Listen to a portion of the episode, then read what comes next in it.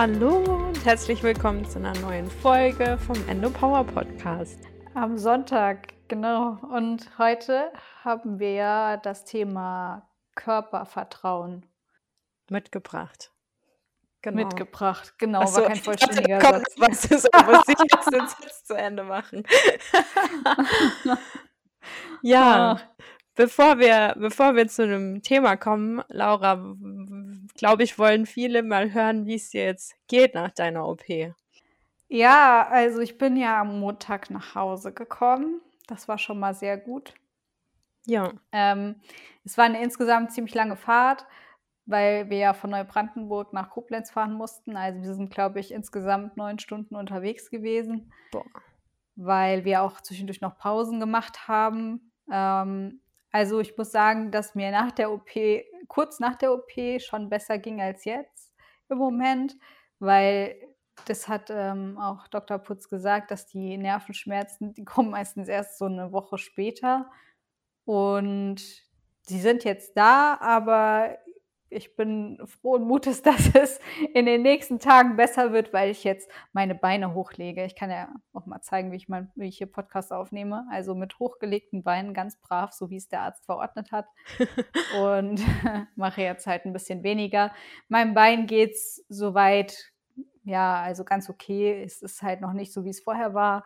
Aber ähm, auch daran wird ja jetzt gearbeitet und ich gehe auch die am 4.5. in Reha und denke, dass da auch noch mal ein bisschen was rausgeholt wird von was ich mit dem Bein machen kann. Und ich war gestern auch bei der Physio, die war ganz toll. Die hat, hat mir ein paar Übungen gezeigt und auch, wie man halt wieder so ein bisschen ähm, bewusster darauf achtet, was für Bewegungen man ausführt, weil man es ja doch teilweise sehr unbewusst macht.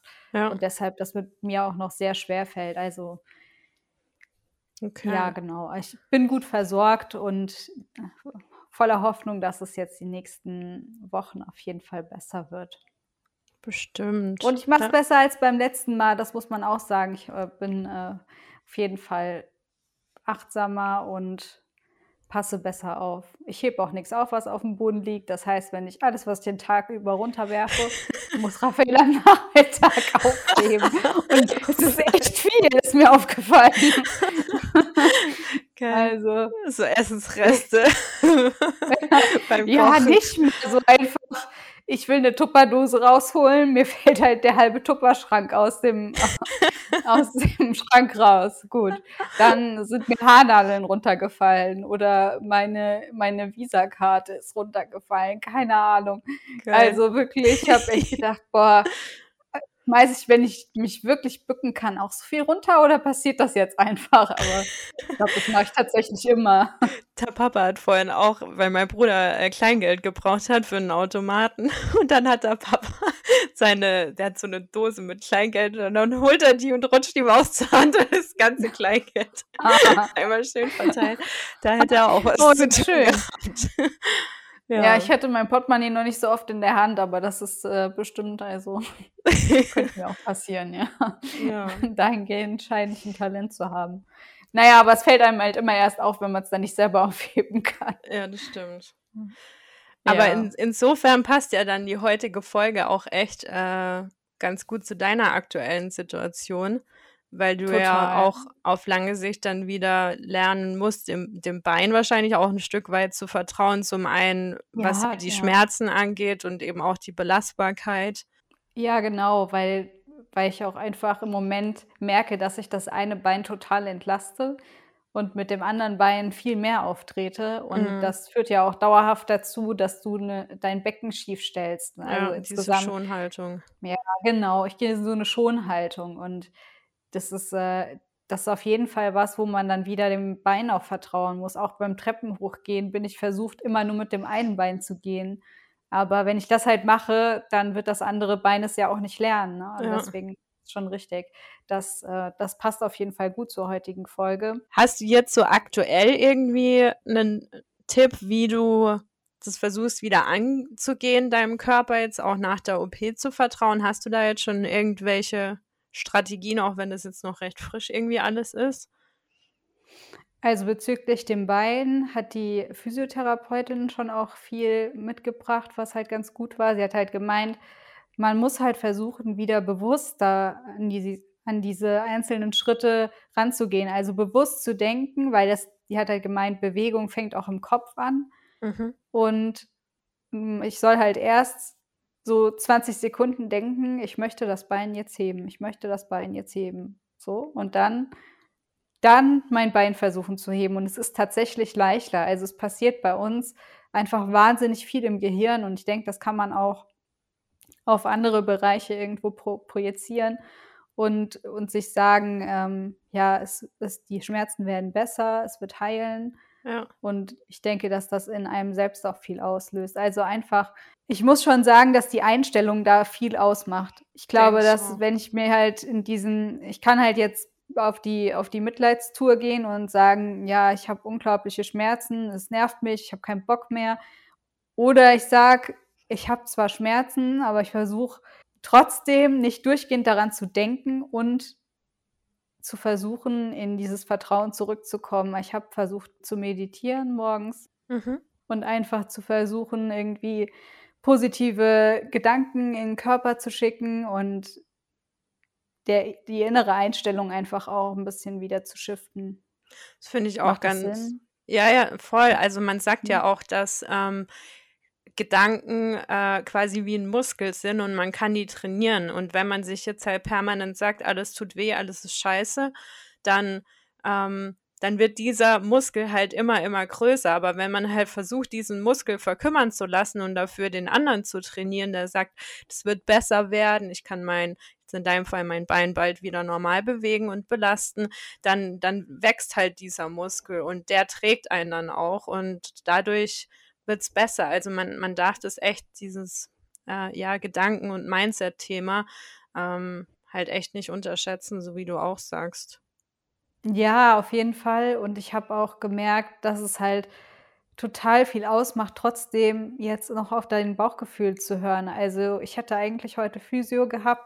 Ich weiß, dass die mir auch gut tut, aber für mich ist das wie ein Marathon, dahin zu kommen mit dem Bus und wieder zurück. Und ich wusste einfach, heute Morgen, ich kann das nicht, ich kann da heute nicht hin. Es war mein, mein Körper hat mir das gesagt und dann habe ich auch abgesagt. Ja. Ich gehe dann morgen wieder hin, ne? Das ist ja, ist ja auch in Ordnung. Ja. Also habe ich heute im Prinzip nur die Beine hochgelegt und ähm, ja, es ist also es ist auf jeden Fall besser wie gestern. Deswegen ist das schon richtig gewesen. Ja. Ich glaube, auch in solchen Momenten muss man halt versuchen, wieder auf den Körper zu hören und nicht nur zu hören, es tut weh, sondern auch zu hören, was soll ich denn machen? Ja, einfach mal Ruhe halten, ne? Denke ich auch, dass, dass das Hinhören wichtig ist, dass man das eben ja wieder lernt, was wir auch immer wieder äh, betonen und auch den momentanen Zustand anzunehmen. Ähm, also ich habe jetzt auch bei, ich glaube, bei Endo Mindset die Woche gelesen, sie hatte einen Post, dass sie ähm,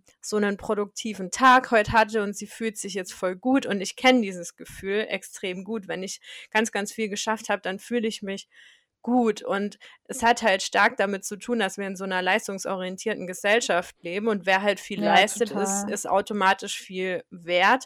Und wer durch seine Leistung dann halt auch noch viel Geld verdient, ist halt noch mehr wert. Und ich finde, unser Gesundheitssystem unterstreicht den Missstand halt auch noch zusätzlich, weil wer viel Geld hat, bekommt eine bessere Versorgung, weil er oder sie es sich quasi verdient hat. Also auch immer dieses, ich habe es mir verdient.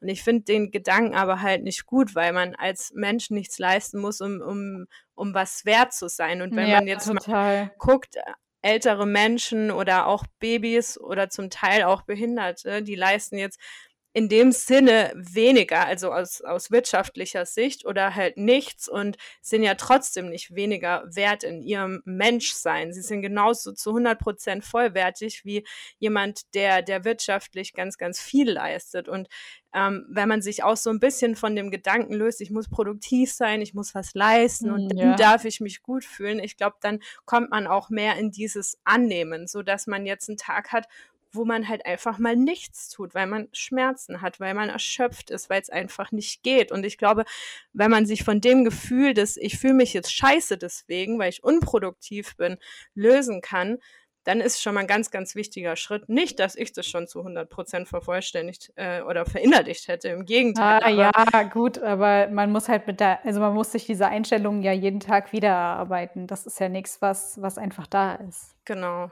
Ich habe nur gerade daran gedacht, dass ich halt auf der Arbeit angerufen habe und halt gesagt habe, ja, also ich bin jetzt erstmal krankgeschrieben bis 3.5. und dann gehe ich in Reha und dann komme ich vielleicht im Juni wieder.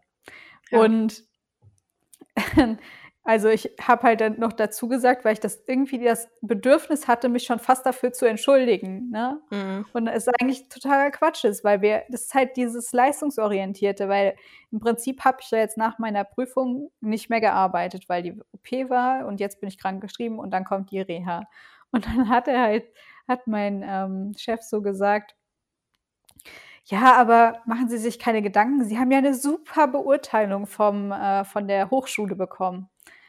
Und ich dachte so, okay, also hätte ich jetzt eine schlechte Beurteilung von meiner Hochschule bekommen, dann wäre es ein Problem geworden. Aber weil sie gut ist, ähm, äh, ja, also ich meine, ich will es jetzt nicht ins Negative ziehen. Ich habe mich auch gefreut, dass er es gesagt hat und dass es halt irgendwie auch wertgeschätzt wurde, dass ich mir da schon viel Arbeit und ja reingesteckt habe aber ähm, es war halt irgendwie im komischen Zusammenhang. Ja, ich glaube, das war seine Art, irgendwie was Aufmunterndes zu sagen und hat es ja. bestimmt gut gemeint, aber ja, ja, schwierig.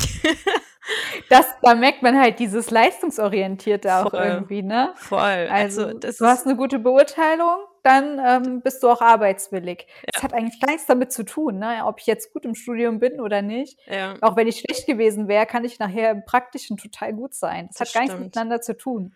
Es gibt ja. Leute, die haben eine 1,0 und sind praktisch, aber überhaupt nicht einsetzbar. Richtig. Ja, das ist, ja, das ist echt aber schwierig. Ja. Aber da sieht man halt echt, wie tief das verankert ist. Und wenn man selber Total. halt auch davon wegkommt, mal den Körper jetzt als eine werterzeugende Maschine zu betrachten. Also ähm, wenn man arbeitet, dann produziert man ja was oder man schafft halt irgendeinen Mehrwert durch eine Dienstleistung oder whatever.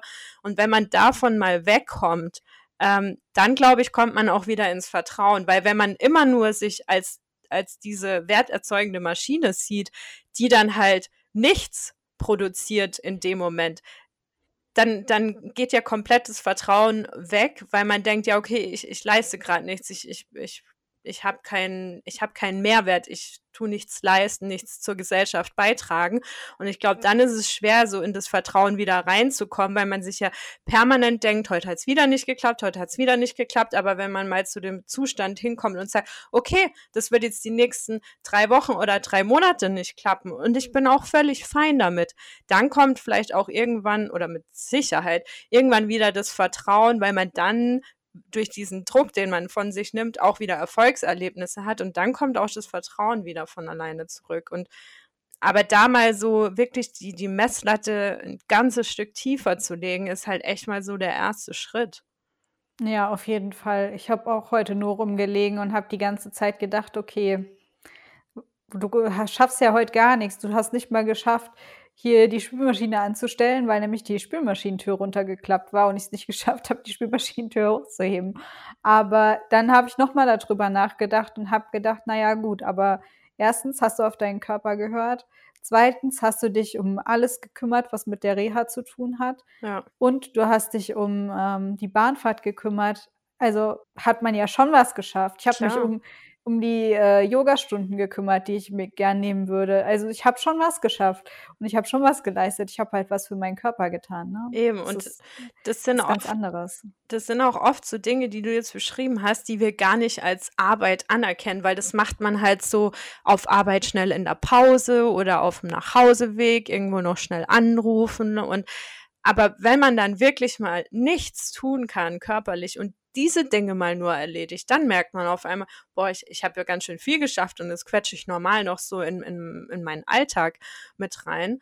Und ich habe eine Freundin, die die hat es leider jetzt mit Corona erwischt und sie hat ganz arg dieses Fatigue, also diese Erschöpfung. Also die schläft, sie sagt halt wirklich, sie schläft 10, 12 Stunden, ist zwei Stunden wach, dann schläft sie wieder. Also sie schläft so fünfmal am Tag gerade.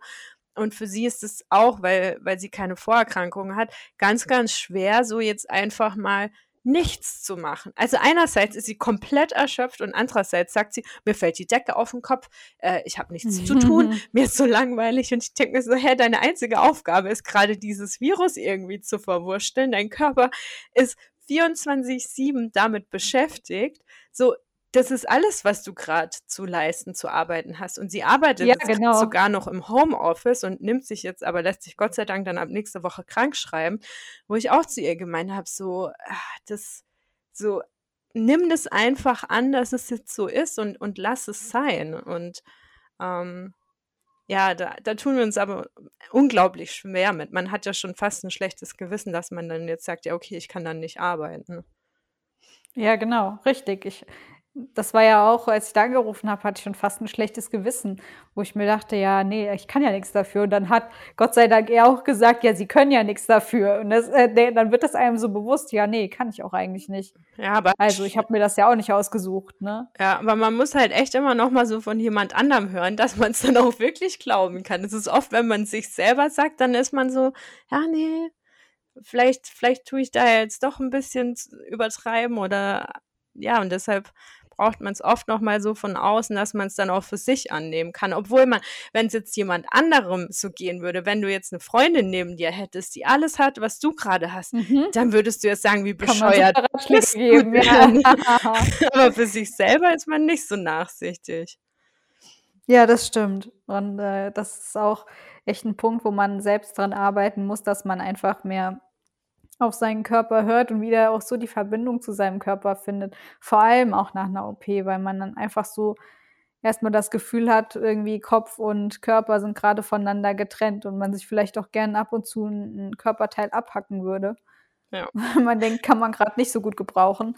Aber es ist halt wichtig, es irgendwie erstmal anzunehmen und dann versuchen wieder auf seinen Körper auch zu hören, zu hören, was brauche ich denn, um zu heilen oder nicht, um zu heilen. Aber in dem Sinne, ich meine, in dem Sinne heilen, dass der Wundschmerz heilt und dass eben das, das Bein bei mir jetzt wieder in Ordnung kommt. Ne? Genau. Also da hoffe ich schon, dass das wieder heilt. Ja, ja.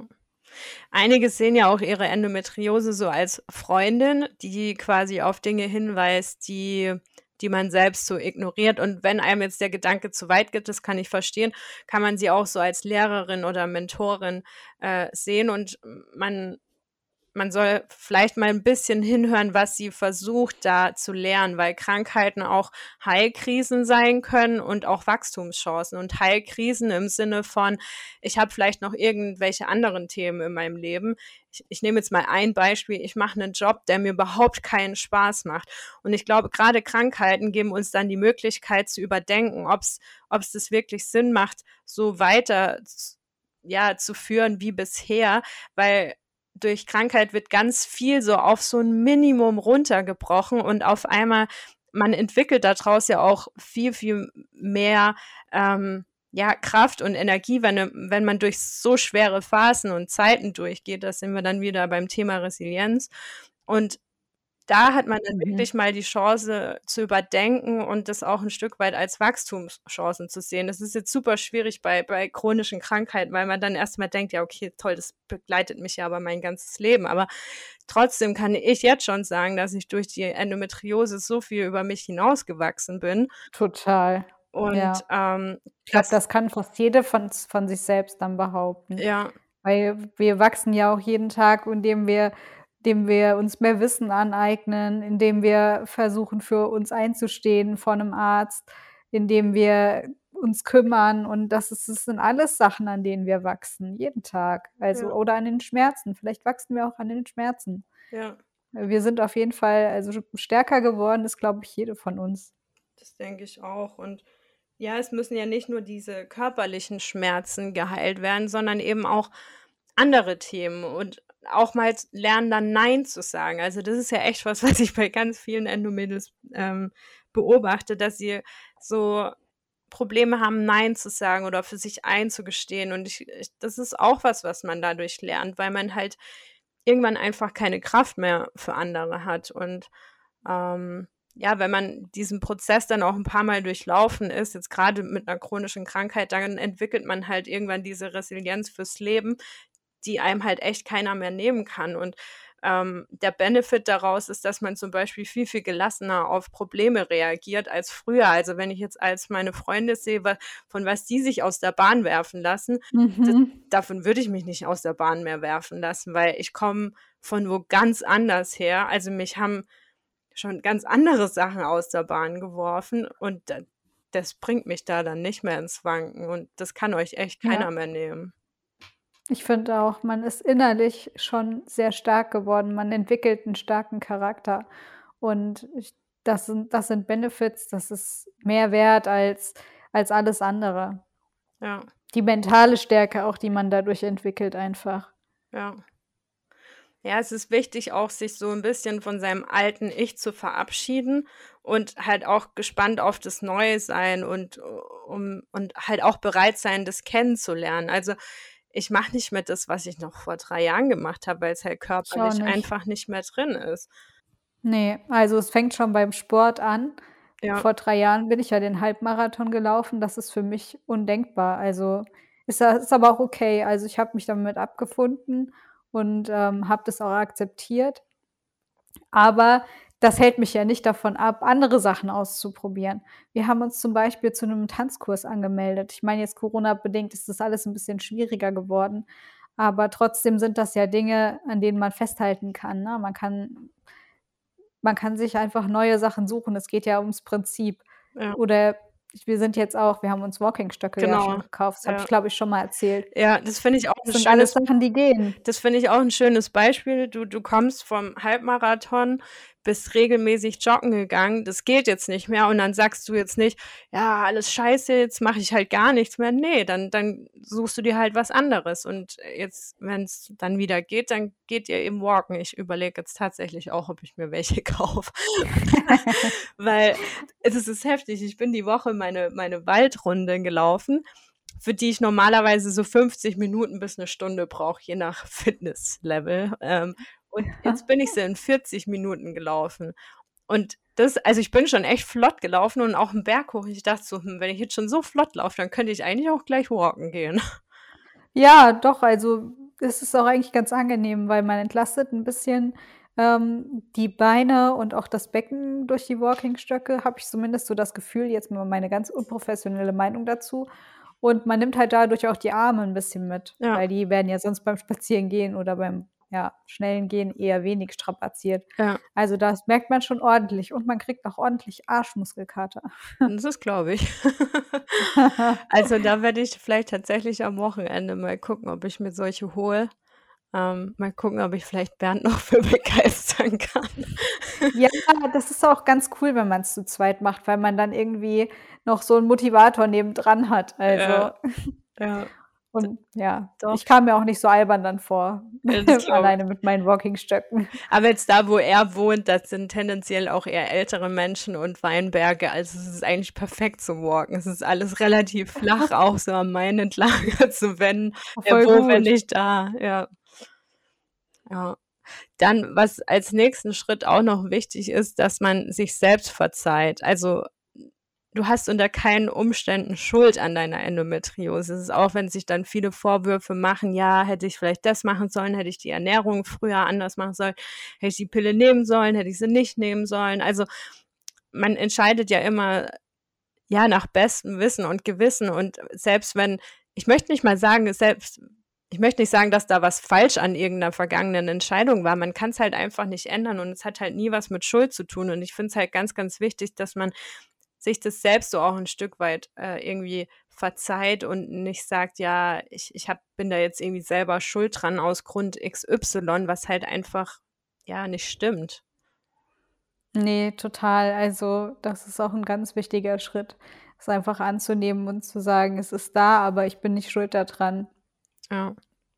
Man hat schon so viel damit zu kämpfen, damit zu leben, wenn man sich selbst dann noch die Schuld dafür gibt. Das ist ja auch furchtbar anstrengend. Ja absolut. Und es ist dann auch normal, dass man irgendwann so diese Phase der Wut hat, also die, die wird man auch sicher öfter mal haben, gerade wenn es einem wieder schlecht geht. Es fühlt sich dann so an, als wäre alle Welt gegen einen, gerade dann eben auch Ärztinnen, äh, Krankenkassen, Freundinnen, Arbeitgeberinnen, die Gesellschaft, so irgendwie plötzlich hat man so eine Wut gegen jeden, weil alles nicht so läuft, wie man es bisher gekannt hat. Und ja, ich finde es auch wichtig, so dieser Wut Freiraum zu geben. Es müssen alle Gefühle gelebt werden, nicht nur die schönen, sondern auch die schlechten. Es ist halt wichtig, ähm, dass man dann so diese Energie, die aus der Wut entsteht, versucht in was Sinnvolles zu katalysieren. Also nicht in diese Abwärtsspirale zu kommen oder, oder es runterzuschlucken, dass es einen von innen zerfrisst, sondern vielleicht nee, ja. die Energie und oder die, ja, die Energie, die durch die Wut freigesetzt wurde, dafür nutzt, um über den Missstand jetzt für Endometriose-Betroffene aufzuklären, beispielsweise. Also so wie wir das ja auch machen. Oder ähm, weiß ich nicht, irgendwas anderes, sich ein Hobby zuzulegen und ähm, das da rein zu katalysieren. Ähm, oder einen Sport zu katalysieren. Oder in Sport, also, genau. Ja. ja. Nee, das finde ich auf jeden Fall auch wichtig. Und ich denke, es ist auch einfach absolut äh, wichtig, dass das, also das, was du schon gesagt hast, dass man lernt, mal Nein zu sagen, nicht nur ja zum zur Arbeitgeber oder so, halt auch im, im Social-Ding. Genau also, da. Auch, ja. genau da, ne, wo man dann irgendwie sagen muss, nee, heute nicht. Also, nee, ich hab schon, ich quetsche nicht noch was dazwischen. Was habe ich ja vor Jahren auch gemacht. Also bei mir gab es immer nur so anderthalb Stunden Zeiträume, weil das halt mein Tag so krass voll gequetscht war. Und da geht so viel Energie rein diese ganze Energie kann man halt auch in seinen Körper investieren, ne? Und das ist dann, das dankt einem der Körper dann auch. Ja. Ja, stimmt. Das ist ja dann auch das Thema eben Veränderung, neue Gewohnheiten, was du jetzt auch gesagt hast. Da könnt ihr auch nochmal Folge 7 Gewohnheiten statt Vorsätze hören. Das war zum ähm, Jahresbeginn. Da gehen wir auch nochmal drauf ein, wie man neue Gewohnheiten etabliert. Und Veränderung ist ja jetzt dann eben auch ähm, was, was du jetzt eben machst mit äh, statt Joggen eben walken zu gehen. Und das ist. Ja, das sind auch neue Gewohnheiten. Genau. Hm, ja. Die man sich zueignet. Ähm, und ich finde, man muss auch dazu sagen, das ist ja nicht was, das kommt von heute auf morgen, sondern das muss man halt schon über eine Zeit lang machen. Aber da gehen wir in der Folge auch nochmal drauf ein, dass es eben eine Zeit lang dauert, bis man eine neue Gewohnheit etabliert hat. Genau. Hm, ja, da, außerdem ist es auch einfach wichtig, die Signale vom Körper zu deuten, weil wenn wir wirklich mal in uns gehen und zuhören, dann hören wir auch, was er sagt, aber wir sind halt oft damit beschäftigt, uns durchgehend davon abzulenken, sei es mit Social Media oder mit äh, Freunden. Ja. Und hö hören gar nicht mehr richtig zu. Entweder weil wir es nicht hören wollen oder weil es uns einfach nicht interessiert. Aber mit, das ist halt was, wo ich sagen kann, das hat die Endometriose geändert. Seitdem höre ich auf jeden Fall zu. Ja. Und man kriegt auch ein wahnsinnig gutes Körpergefühl. Ja, das stimmt. Ja, und man wird auch immer besser in der Interpretation von dem, äh, was der Körper uns sagt. Also viele nehmen oder ab einem gewissen Punkt gerade wenn man am Anfang ist, dann irgendwann lernt man oder, oder realisiert man, dass da Signale kommen, aber bis man die dann irgendwann zu deuten weiß, das ist ja auch nochmal ein Prozess für sich. Und ja, aber da hat die Endometriose mir auch ganz, ganz viel geholfen. Davor habe ich da auf gar nichts gehört. Wenn ich müde war, habe ich mir halt nee, noch einen Kaffee reingekippt. Kaffee dann, reingekippt, ja. ja halt mal kurz irgendwie hinzulegen oder vielleicht lieber an die frische Luft zu gehen, dass mein Kreislauf wieder hochkommt oder mal eine Runde im Block zu laufen. Ähm, nee, da bin ich halt hocken geblieben und, mhm. und habe mir halt Kaffee reingekippt. Ja, man hat sich dann gepusht. Ja, genau, das habe ich auch gemacht. Auf jeden Fall. Ja. Dann Mensch ist ja auf jeden Fall ein Gewohnheitstier und Veränderung macht uns Angst, auch wenn sie positiv ist. Und wir lieben ja extrem das Gewohntes, selbst wenn es uns schadet. Und um da wieder in Vertrauen auch kommen zu können, ist es aber eben wichtig, diese ähm, neuen Gewohnheiten auch umzusetzen, auch wenn es uns jetzt erstmal ein Stück weit Angst macht oder man denkt, oh, das bringt ja eh nichts. Glaube, was auch ganz, ganz wichtig ist, dass man sich einfach Zeit nimmt für den Prozess. Also ähm, wenn du jetzt heute beschließt, okay, ich, ich höre jetzt auf meinen Körper, dann äh, dann ist, stellt sich da nicht sofort ein Erfolg ein. Also man muss dem Körper auch mal so einen Vertrauensvorschuss geben, dass das wieder wird, selbst wenn man es nicht sofort merkt. Also das dauert einfach, wenn ich jetzt dran denke, mir geht's jetzt besser. Ich weiß jetzt nicht, wie es nach der nächsten Periode ist, aber mir ging es jetzt von letztem Jahr, ja, August, September ja. bis jetzt vor ein paar Wochen durchgehend ziemlich scheiße. Und aber halt da einfach im, im Vertrauen drin zu bleiben, dass das wieder wird und das auch wirklich dann Durststrecken sind von einer langen Zeit, wo man, wo dann selbst ich irgendwann gedacht habe, so, boah, ist das jetzt der Dauerzustand? Das kann doch nicht sein. Und da dann wirklich dem Körper einen Vertrauensvorschuss geben, dass, dass es irgendwann auch wieder besser wird. Ja, auf jeden Fall. Man muss ja auch immer bedenken, wie lange man nicht zugehört hat. Ja. Und wenn man jetzt plötzlich zuhört, das ist ja klar, dass die 500 Tage oder wie viele Tage es auch immer waren, wo man es ignoriert hat, jetzt nicht mit einem Tag dann weggemacht werden. Ist klar, dass es eine Zeit dauert. Ja. Aber das ist auch, das hat auch ganz viel damit zu tun, dass man eben die, die Endometriose an sich akzeptiert. Und ich glaube, wenn man das halt geschafft hat, dann kommt man auch wieder in sein Körpergefühl und in sein Körpervertrauen. Ja, ist halt auch wichtig, dass man die Angst nicht gewinnen lässt, dass man sich auch traut, was Neues zu wagen. Und es fängt halt oft dann auch echt schon im Kleinen an, wie jetzt mit einer Ernährungsumstellung. Äh, also da auch keine Angst haben, du wirst trotzdem satt, auch wenn du plötzlich kein Gluten, kein Histamin, kein dies, kein das mehr essen. Das, klar, für viele ist es erstmal so, boah, was kann ich denn dann noch essen? Was kann ich essen? Ja. Ja, also kann, wir nagen nicht am Hungertuch. Und nein, na, ganz sicher nicht. Du, kann, du wirst immer was finden und wenn man sich mal intensiv damit beschäftigt, dann lernt man so viele coole neue Sachen kennen, die hätte man vorher nie erfahren, hätte man sich nicht damit beschäftigt. Ja. Also, da denke ich auch, es ist ganz, äh, also ich werde immer satt. Ja, ich auch. ähm, ich finde auch den Austausch mit anderen Betroffenen ähm, ganz, ganz wichtig. Aber es ist halt auch wichtig ja. zu sagen, dass jede Endometriose individuell ist. Also ich glaube, viele, die jetzt auch die Diagnose frisch haben, die sind dann sehr, sehr ängstlich und vertrauen ihrem Körper gar nicht mehr. Wahrscheinlich wird ich will jetzt nicht sagen, jedes Ziepen überinterpretiert, aber man ist einfach sehr, sehr vorsichtig und bewegt sich so ein bisschen äh, wie in einem Minenfeld. Und da jetzt auch nochmal der Hinweis, was uns immer wichtig ist, dass unsere Endometriose nicht eure ist und ja. ihr müsst nicht vom Worst-Case-Szenario ausgehen. Das kann bei euch auch viel, viel glimpflicher verlaufen. Also solange euer Körper euch da keine anderen Signale gibt, dann dürft ihr dem auch weiterhin vertrauen, auch wenn ihr jetzt eine ähm, diagnostizierte Endometriose habt, ähm, muss es nicht so aus gehen oder so einen Verlauf nehmen, wie jetzt beispielsweise bei uns. Also das sind wir ja schon. Nee, total.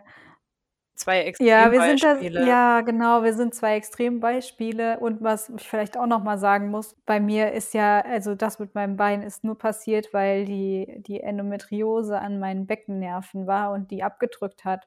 Es haben sich dadurch Krampfadern gebildet in meinem Becken und die mussten gelöst werden. Dadurch musste ein Nerv zur Seite geschoben werden, der da drüber lag. Und der wurde dabei gedehnt und dadurch ist das mit meinem Bein passiert. Aber das ist nicht bei jeder Endometriose-OP zu erwarten. Nach meiner ersten OP war nichts dergleichen. Also deswegen muss man da auch ein bisschen vielleicht die äh, Angst oder den Respekt jetzt ein bisschen zurückschrauben, was das anbelangt. Ja. Und ich habe das auch, bin ja so weit gefahren, weil ich weiß, dass ich dem Arzt vertrauen kann und er hat mir das auch vorher gesagt, dass das passieren kann. Also ich war mir dessen schon bewusst. Deswegen war ja das Erste, was ich ausprobiert habe nach der OP, wie, wie gut meine Beine funktionieren.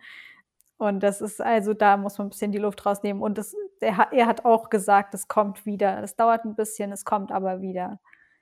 Ja. Also Vielleicht nur noch mal so nebenbei. Ja. Nicht, dass jetzt alle denken, eine Endometriose-OP macht ein gelähmtes Bein. Ja, also und das ist ja auch Nerv, also nicht jede Endometriose geht jetzt an die Nerven und nein, nein, eben auch speziell zu Dr. Putz, weil er eben einer der wenigen ist, der, der sich da auf die Nerven auch spezialisiert hat. Und ähm, ja, deshalb muss man da genau. ein bisschen so dieses Katastrophenfeeling rausnehmen. Das muss nicht äh, für jede von euch dann auch so sich bewahrheiten. Also viele werden ja auch einmal operiert und dann ist einfach Ruhe. Das ist genau, eben. um auch wieder dem Körper zu vertrauen, ist es, denke ich, ganz, ganz wichtig, seine Autonomie auch wieder relativ schnell zurückzugewinnen. Man muss zwar vieles neu denken und sein Leben umstrukturieren, ähm, aber der Prozess ist halt extrem wichtig, um wieder in das Gefühl der Autonomie zu kommen und raus aus dieser in Anführungsstrichen Opferrolle. Also du lässt jetzt weiterhin ja. dein Zeug zwar am Boden liegen, aber sobald es ja wieder verheilt ist, hebst du das ja auch wieder selber auf. Also ähm, ja. das ist halt schon. Das mir einen Vogel zeigen. aber das ist halt echt wichtig, dass man auch nicht zu übervorsichtig mit allem wird. Also ist auch gerade mit Sport sind sich, glaube ich, auch echt viele unsicher wenn, wenn bei dir nicht die komplette Erschöpfung danach eintritt, dann mach deinen Sport weiter. Wir hatten ja auch Kim, Kim da, Kim, ja. Kim zum Thema Sport. Und sie, sie macht ja auch äh, Krafttraining nach wie vor. Also man, man darf sich da jetzt auch nicht selber wie ein rohes Ei behandeln. Das ist auch nee. ganz, ganz wichtig. Nee, genau. Also eben, mir, mir hat auch an der Bushaltestelle, wo ich warten musste, ich kam mich mit meinen Krücken, saß auf einer Bank ein alter Opa. Und der wollte ernsthaft aufstehen, damit Echt? ich mich mit meinen Krücken hinsetzen kann. Da habe ich gesagt, nee, Sie bleiben jetzt sitzen. so schlecht geht's mir nicht. Süß. Ja, bist doch voll lieb. Ja, nein, das war voll lieb, aber ich, also ich bin dann zu einer anderen Bank gehumpelt. oh aber das, nee, das, das wollte ich nicht, dass der da für mich aufsteht. Weil ich finde, das ist halt auch so ein ja, nee, also wirklich, die, äh, alte Menschen müssen nicht für mich aufstehen. In dieser Rolle fühle ich mich noch nicht. Also der hat aber auch ein bisschen mit Stolz dann zu tun. Ja, das hat auch ein bisschen mit Stolz zu tun. Nee, das, das hätte ich jetzt nicht gewollt. Ja, also, aber der Busfahrer hat mich, ohne dass ich was zahlen musste, durchgelassen. Das war nett. Echt? Ach komm, Segel der hatte Mitleid mit mir. Ach komm, geh so durch. ja. Bis der nächste Kontrolleur kommt. Das ein Bonus. Und, und, dann der Busfahrer so, nee, nee, damit habe ich nichts zu tun. das wäre es gewesen, ne? Ja. Na, nee. Aber äh, ich finde, das hat auch einfach, in welcher Rolle fühlst du dich und in welcher Rolle willst du denn sein? Und äh, also ich werde nicht mal, werde jetzt nicht alles aufgeben, ähm, weil es so ist, wie es ist, sondern ich versuche das zu machen, was ich kann und arbeite daran, dass es mehr wird. Ne? Ja, ja. Wollen wir noch auf die Fragen eingehen? Wir hatten ja noch ähm, eine Frage ja, auf, auf Instagram Fall. gepostet, ob ihr Fragen zu dem Thema habt.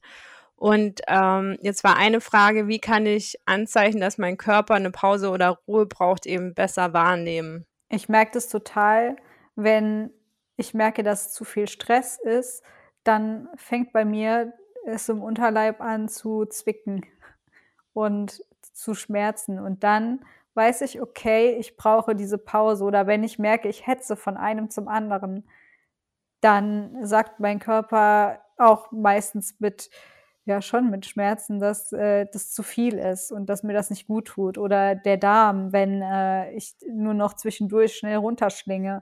Na, der meldet sich dann auch und sagt, äh, sorry, aber so war das jetzt mit dem Essen nicht ausgemacht. Ja. Ich denke auch, ich weiß nicht es ist sehr individuell jetzt. Ja, zum einen natürlich, wenn die Schmerzen wieder aufpoppen, aber jetzt auch so das Thema Müdigkeit. Ja, ähm, ja. Versuche ich schon auch drauf einzugehen. Also klar trinke ich auch nach wie vor Kaffee, aber halt nicht mehr fünf wie früher, sondern halt eine, maximal zwei. Aber eigentlich echt immer nur ein. Ähm, nicht eigentlich, sondern 90 Prozent der Fälle. Und da merke ich merke es halt auch stark vom Zyklus abhängig, wann ich so meine Hochphasen habe und wann ich ganz viel Energie habe und ich versuche mich auch einfach da dann so ein bisschen von tragen zu lassen. Und wenn ich dann weiß, ah, okay, jetzt ne, ist wieder so meine Frühlings-Sommerphase, ich habe ganz viel Power, dann kann ich mir da auch mehr zumuten. Oder jetzt auch im Frühling merke ich es ja auch schon, es ist früher hell, ich wach früher auf. Und ja, aber auch wenn ich dann merke, ja, spätestens, wenn ich an einem Thema jetzt auf der Arbeit ähm, sehr, sehr lang dran sitze und merke, so, das hat jetzt einfach keinen Sinn mehr, dann ziehe ich mich da auch einfach raus. Also gestern hatte ich eins, da wusste ich, wenn ich da jetzt, wenn ich da jetzt weitermache, dann brauche ich da drei Stunden für. Oder ich mache es halt heute in einer Stunde. Das sind halt mhm. halt auch so Signale, wo man so ein bisschen dann auf, ich brauche jetzt eine Ruhepause eingehen kann. Oder wenn man auch so permanent gehypt ist und gar nicht mehr gar nicht mehr runterkommt, finde ich, ist auch immer ein Anzeichen dafür, dass es zu viel ist. Also wenn man nicht mehr in ich diese Ruhe reinkommt, wenn man drei Wochen Urlaub braucht, bis man wieder halbwegs runterkommt von seinem Stresstrip. Ja, und ich finde, manchmal weiß man auch schon ganz genau, dass man eigentlich Nein sagen sollte, aber sagt dann aus gesellschaftlichen oder sozialen Gründen ja. Und das ist auf jeden Fall ein Anzeichen dafür, dass man wirklich Nein sagen sollte. Ja. Also manchmal ist da schon so eine Stimme in meinem Kopf, die sagt, mm, könnte stressig werden, lass es lieber. Und dann sage ich trotzdem ja, weil ich irgendwem Gefallen tun will. Und das sind auch Anzeichen, wo, wo der Körper sich eigentlich meldet und sagt, ah, vielleicht denkst du da noch mal drüber nach. Ja. Ja. Wir hatten auch noch eine Frage, wie ähm, man lernen kann, mit dem Endobelly umzugehen und in dem Sinne auch wieder dem äh, Körper zu vertrauen, weil man sich eben krank fühlt. Und hässlich, finde ich auch echt interessant, ähm, das noch dazu, weil, also ich, ich meine, klar, an Tagen, das sage ich ja auch immer, an Tagen, wo es mir nicht gut geht, Wobei, da gibt es auch Unterschiede. Also wenn es mir richtig dreckig geht, dann tue ich da auch keine Anstalten. Aber wenn ich jetzt so einen Tag habe, wo ich mich nicht so gut fühle, da tendiere ich dann auch schon mal dazu, irgendwie mich dann besonders zu schminken oder mir irgendwas anzuziehen, dass ich das darüber so ein bisschen versuche zu kompensieren, so mein Inneres, ich fühle mich nicht gut. Ich denke aber, es ist auch ganz, ganz wichtig, es für sich anzunehmen und auch über dem, den Endobelly zu stehen und auch da dann zu sagen, okay, das mit der Jeans, das funktioniert jetzt vielleicht nicht mehr so. Also es gibt Tage, da, da ziehe ich eine Jeans an und mache die zu und dann weiß ich schon, okay, das wird heute nicht funktionieren. Wir brauchen es gar ja. nicht versuchen. Die ist auf einmal drei Nummern kleiner genäht, dann quetsche ich mich da nicht rein. Dann, dann ziehe ich eine lockere Hose an. Also Leggings sind mein best friend gerade. Ja. Ich weiß nicht, wann ich das letzte Mal eine Jeans anhatte. Ich kann es dir wirklich nicht sagen. Also es ist bestimmt schon über drei Monate her. Also ich mache das nicht mehr, weil ich habe mir auch Schwangerschaftsjeans bestellt übrigens. Ah, funktioniert das? Belly. Also das funktioniert, aber äh, für mich war der Schnitt, also ich hatte jetzt nur einmal bestellt, weil man ja nicht in die Geschäfte gehen konnte. Ja. Und der, der Schnitt war für meine Beine, weil die unten doch wesentlich äh, schlanker sind als oben, ähm, war es dann irgendwie nicht so geeignet. Dann haben die unten so rumgeflattert und oben waren die, waren die okay und es sah irgendwie kacke aus. Aber grundsätzlich für meinen Endobelly waren die top. Wirklich ja. top. Also ich kann die, kann die nur empfehlen. Und da stand ich auch drüber. Ich kriege zwar jetzt immer Schwangerschaftswerbung, aber ist egal. mir egal. ist mir egal. Ich äh, fand es eine gute, eine gute, gute Idee von einem Endo ähm, Girl aus meiner, aus meiner Online-Selbsthilfegruppe kam das und der Tipp war echt geil. Also ich habe dann auch noch eine Leggings bestellt, die ist auch so Schwangerschaftsdings. Äh, top, wirklich. Also kann ich nur empfehlen. Drückt nicht, tut nicht weh. Und wenn, da kommt mein Bauch auch richtig raus, wenn ich ihn, wenn ich ihn hab, ist mir, also gerade habe ich auch noch einen Gasbauch. Mhm. Mhm die Physiotherapeutin gestern meinte auch, sie können ihren Bauch ruhig rausstrecken. Habe ich gesagt, kein Problem, mach ich gerne für sie. es ist genug, ist doch genug drin zum Rausstrecken. ja, ich glaube aber äh, ja. auch mit dem Endobelly, der ist zwar schon extrem, aber ähm, ich hatte jetzt auch eine Freundin da und die hat äh, Klamotten von mir anprobiert, die ich aussortiert hatte. Und sie hat auch gemeint, so, ziehst du auch permanent den Bauch ein? Also selbst die, die hat jetzt keine Endometriose und die hat den dann locker gelassen und das sah auch aus wie ein kleiner Endobelly. Also das sind ja jetzt nicht nur Sachen, die wir haben, sondern das ist generell ein Thema bei Frauen, das halt einfach, Total. ich meine, das ist halt auch irgendwie dehnbar und ich finde es aber auch nicht schlimm. Also ich es weiß ist auch nicht. einfach anstrengend, oder? Also ich finde, man erstens, man produziert sich Schmerzen, wenn man den Endobelly einzieht. Ja. Und zweitens ist doch auch einfach nur super anstrengend, die ganze Zeit den Bauch einzuziehen. Das machen Männer doch auch nicht mit ihrem Bierbauch, die sind noch stolz drauf. Eben. Ja. Also nö. Nee, da, da würde ich auch einfach lernen, drüber zu stehen. Und wenn mich jemand fragt, ob ich dann schwanger bin, dann äh, habe ich gerade noch jemanden über Endometriose aufgeklärt. Wunderbar. Hat Eben. sogar noch einen Sinn gehabt. Ja. Und auch die Frage war eben auch, wie wir das im Schwimmbad machen. Also ich war jetzt letztes Jahr nur zweimal im Schwimmbad. Ich weiß aber noch nach meiner Nieren-OP, ähm, bin ich dann auch, weil, weil die im Juni war und dann bin ich auch ein paar Wochen später ins Schwimmbad und hatte auch so einen Bauch auch noch von, von dem Gas, weil das beim ersten Mal echt ewig nicht rausging. Und ich hatte mir da dann schon präventiv einen äh, schwarzen Badeanzug gekauft. Also der kaschiert schon mal sehr viel. Und dann dachte ich einfach so, pff, mich kennt hier eh keiner. Dann sollen sie halt denken, ich bin schwanger. Ist, ist doch, also ist mir doch, doch egal. Nicht, ja, ist doch egal. ist doch, in ist den Köpfen. Ja. Eben, und es denkt sich halt auch kein Mensch irgendwas dabei, wenn man mit so einem Bauch rumläuft. Es denkt sich keiner was. Und, keiner. Nee, und man muss sich auch immer vor Augen halten, selbst die, die keinen Bauch haben, die haben auf jeden Fall irgendwas anderes an ihrem Körper, was sie nicht schön finden. Eben. Egal mit, mit welchem Model du sprichst, egal wie hübsch jemand ist oder wie hübsch du diejenige findest, sie wird auch etwas an ihrem Körper finden, was sie nicht gerne zeigt. Ja. Und deswegen, also man, nobody is perfect, ne? Voll. Und es ist alles, ist alles gut und es ist auch okay so. Gott sei Dank sind wir nicht alle perfekt. Ja, und man sollte sich einfach mehr auf die Sachen konzentrieren, die man an sich schön findet. Also wenn ich jetzt den ganzen Tag das an mir angucke, was ich nicht schön finde, das ist auch wieder so dieser ne, Gedanken, Muskelform, dann gucke ich doch da lieber dahin zu den Körperstellen, die ich halt schön finde. Und dann, ja. dann hat man schon eine ganz andere Attitude, eine ganz andere Ausstrahlung. Und das macht ja dann auch so attraktiv. Ich finde es krass, wenn man manchmal so bei Instagram oder YouTube oder wo auch immer im, im Fernsehen guckt, wenn man dann Frauen sieht, die bildhübsch sind, aber null Ausstrahlung haben, versus eine, die nicht perfekt ist, aber so eine Ausstrahlung hat, die ist tausendmal schöner. Und ja. Ja, wie du, wie du sagst, jedes Model, wo man denkt, auch die ist ja noch so perfekt, hat irgendwas an sich, wo, sie auch nicht schön findet. Und dann wirklich die Sachen herausstellen, die man schön an sich findet und da dann halt auch gezielt vielleicht hingucken und nicht auf das, wo man ein Problem mit hat oder das, wo man ein Problem mit hat, dann lernen irgendwie anzunehmen und zu sagen, das gehört zu mir, man kann es ja doch nicht ändern. Nee, genau. Und das wird es wird äh, niemand irgendwie wegen dein, also wegen einem Endobelly sagen, nee, also das geht ja mal gar nicht. Das, also ich habe hier, ich habe hier zwar eine riesige Narbe, aber der Endobelly, der ist tausendmal schlimmer. Ja. Nee. Ich trage den mit Stolz. Ich sag dann immer zu meinem Freund, ich bin Sams heute wieder. also ich mache mir da, ja. ich, ich ziehe den auch nicht mehr ein. So. Naja. Nee, das mache ich auch nicht. Und manchmal mache ich dann, Raphael streckt dann auch seinen Bauch raus und dann machen wir einen äh, Endobelly-Check. cool. Also, man kann irgendwie auch ja, ein bisschen mit Humor einfach dran gehen. Ich denke auch, man muss lernen, über sich selber zu lachen. Also das ist einfach so wichtig, über sowas Gesund. ja einfach lachen zu können. Und dann, wie gesagt, bequem Hose an, weites Oberteil, weite Bluse drüber oder so ein Oversize Blazer und fertig. Das sieht kein Mensch.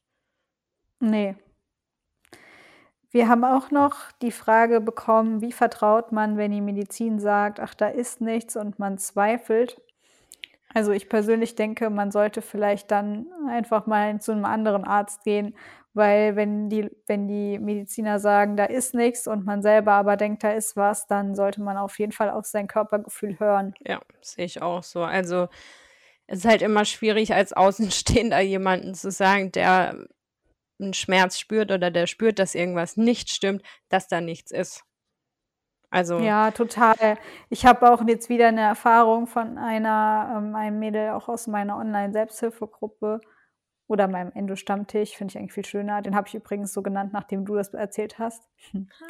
Ähm, die fand ich viel schöner. Ja. Und die hat erzählt, dass sie bei einer Ärztin war, weil sie ist jetzt nicht so krass von Endometriose betroffen, sondern in Anführungszeichen nur Grad 1 und die Ärztin hat auf dem Ultraschall nichts gesehen und hat gesagt, ja, super, Sie sind austherapiert.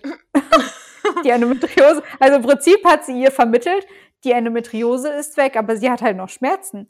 Und dann hat sie äh, in der Gruppe gefragt, in der WhatsApp-Gruppe, ob sie was falsch verstanden hat. Also da, da wird auch von den Ärzten einfach sehr viel Verunsicherung äh, vermittelt, teilweise. Ja. Und das ist schade, weil Nee, es, sie ist mit Sicherheit nicht austherapiert, sonst würde Frau Mexner nicht 15.000 Euro sammeln, um. Äh, ohne Witz, ich wollte gerade sagen, rufen wir doch Frau Mexner an und sagen, da hat jemand das Problem gelöst. ist austherapiert. Ist austherapiert. Äh, ja, die würde bestimmt nicht so viel Geld sammeln, um einen Antrag für Forschung zu stellen. Also da, da, der nachdem ich mich über die pinken Handschuhe aufgeregt habe, habe ich gleich da weitergemacht. Da ist meine Halsschlagader direkt wieder angeschwollen. Als ich das gelesen habe, erst mal gefragt, was das für eine Ärztin war, dass ich nicht auch noch bei der auftauche. Ich die war nämlich hier aus der Gegend. Ah, okay. Ich finde es halt krass, dass die nicht sagen, ja, weiß ich jetzt auch nicht, woher es noch kommt. Gehen Sie in das und das äh, Endozentrum oder zu dem und dem Kollegen, der kennt sich damit besser aus. Und nicht sagen, Sie sind austherapiert. Ah, ich finde das eine Frechheit. Ja. Die bräuchten ja, echt mal alle ein Kommunikationsseminar, ey. Ja, auch irgendwie so was ein bisschen Problembewusstsein. Also ja. sie wird ja wohl kaum zur Ärztin gehen, wenn es ihr super gut geht. Und um dann zu hören, ja, sie sind austherapiert, da ist nichts mehr. Ja, nee, so funktioniert's nicht. Ja. Das ist halt auch gerade gerade ähm, Mädels, die halt nicht so krass betroffen sind und dann hat sie auch immer wieder geschrieben, ja, sie ist ja dankbar dafür, dass sie nicht so, so krass betroffen ist. Aber sie hat das Gefühl, sie wird halt weniger gut behandelt deswegen. Ja. Und das finde ich halt schlimm, weil ich habe auch gesagt, sie hat genau das gleiche Recht auf Behandlung wie jemand, der tief infiltrierende Endometriose Voll. hat. Ganz ehrlich, das Schlimme bei mir ist doch auch nicht, dass mir jetzt eine Niere flöten gegangen ist. Das merke ich nicht. Das Schlimme sind die scheiß Schmerzen. Also, und ja, das kann genau. ja jemand mit Grad 1 genauso haben. Und Eben. warum wird es da dann nicht ernst genommen? Ja. Deswegen, ähm, wenn, wenn die Mediziner nicht so reagieren, wie, wie ihr euch das gewünscht habt, dann habt den Mut und geht zu, zu einem anderen und äh, lasst euch nochmal beraten und vielleicht geht ihr dann auch zu einem äh, Spezialisten. Ich meine, in den Facebook-Gruppen und auch auf deiner Instagram-Seite sind ja auch viele Ärzte genannt worden, wo man hingehen kann. Und die werden einen dann auch nicht so behandeln. Ja, manchmal erfordert es, wie gesagt, ein bisschen, vielleicht ein paar mehr Besuche, aber die Ärzte ja. gibt es auf jeden Fall. Und ähm, ja, ich, ich nicht verunsichern nicht lassen. Nicht verunsichern lassen und ähm, es ist austherapiert. Ach ja, schön. ja, ja. Nee, nicht, nicht verunsichern lassen und dem Körper vertrauen. Ja. Laura, das war dein, unsere. Dein Schlusswort. Ja, ja ne? das ist jetzt mein Schlusswort. Uh, ich habe schon richtig vermisst. Und letzte Woche haben wir ja nicht aufgenommen wegen äh, der OP. Ja. Habe ich schon ein bisschen vermisst, als ich im Krankenhausbett lag. Ähm, vermisst. ja. ja.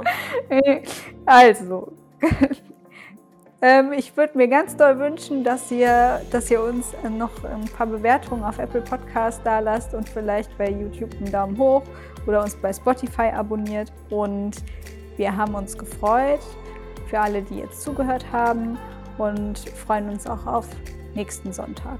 Genau. Habt noch einen wundervollen Sonntag. Bis dann. Bis dann. Ciao. Ciao.